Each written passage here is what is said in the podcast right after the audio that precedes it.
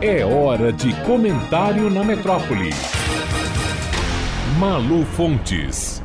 Olá, ouvintes da metrópole. O apego e a obsessão do presidente da República por tudo que é bélico e armamentista são tão intensos e caricatos que, em 24 horas, ele conseguiu fazer associações estapafúrdias entre fuzis e duas coisas absolutamente dissonantes da ideia de armas. Na quinta-feira, em Brasília, falando para apoiadores no cercadinho do Palácio da Alvorada, Bolsonaro chamou de idiota quem afirma que é preciso comprar feijão em vez de fuzil. O CAC, ou seja, caçador, atirador e colecionador, disse ele, tá podendo comprar fuzil. O CAC, que é fazendeiro, compra fuzil, o 7.62. Tem que comprar, tem que todo mundo comprar fuzil, pô. O povo armado jamais será escravizado. Eu sei que custa caro, tem idiota que diz: ah, tem que comprar feijão.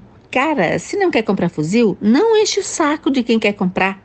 Ganha um fuzil, um colete à prova de balas e um saco de feijão quem conseguir explicar que sinapse é essa que coloca no mesmo paralelo de opções possíveis comprar feijão ou comprar um fuzil. No dia seguinte, quando nem imprensa, nem redes sociais e nem a fábrica vertiginosa de memes e charges haviam esgotado a abordagem da fala nonsense do presidente, ele, de novo, dobra a aposta na caricatura de si mesmo, como entusiasta do fuzil, agora elevado à condição de objeto fálico e, ao mesmo tempo, de item da cesta básica nacional. Na sexta-feira, reunido com empresários do agro, em Goiânia, o presidente foi presenteado com um violão, autografado pelos cantores Gustavo Lima, Leonardo e Amado Batista. Ao receber o presente de um deputado federal chamado Glaustin da Focus, o que fez Bolsonaro? O gesto esperado de quem ganha um instrumento musical é, supostamente, improvisar algum acorde.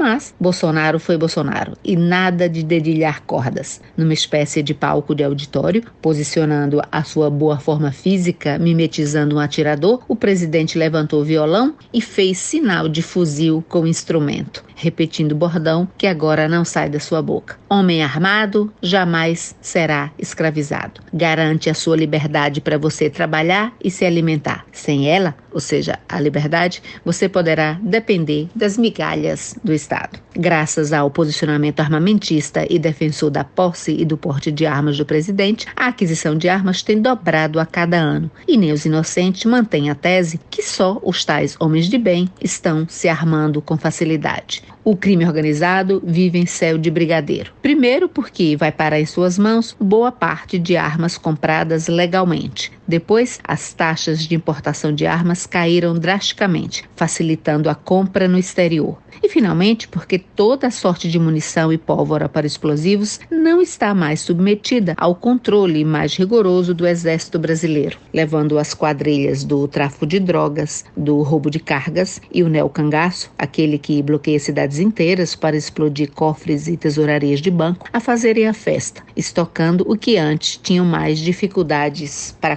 comprar. Para vermos o quanto não tem equivalência na realidade a tese do povo armado, está aí o horror vivido pela população de Araçatuba, interior de São Paulo, na madrugada desta segunda-feira. Um bando do neocangaço invadiu a cidade, espalhou explosivos por vários pontos, tudo com sensor de movimento, ou seja, quem passasse por perto disparava a explosão e podia morrer. Estima-se que pelo menos 15 homens, com veículos com farta munição, fuzis .50 e 7.62, miguelitos e artefatos metálicos tenham comandado o horror, usando os moradores como escudos humanos, colocados nos capôs e nos tetos dos carros. Um rapaz passou de bicicleta perto de um explosivo, disparou o mecanismo e teve os dois pés amputados. Mesmo com a cidade coalhada de policiais na segunda-feira, todos os moradores foram orientados pela polícia a ficar dentro de casa. Nem o comércio nem as escolas abriram.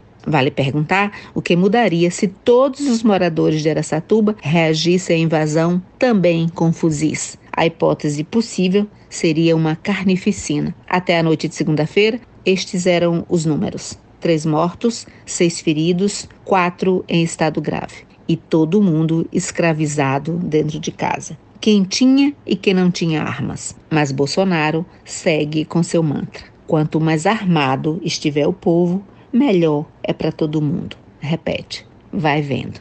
Malu Fontes, jornalista para a Rádio Metrópole.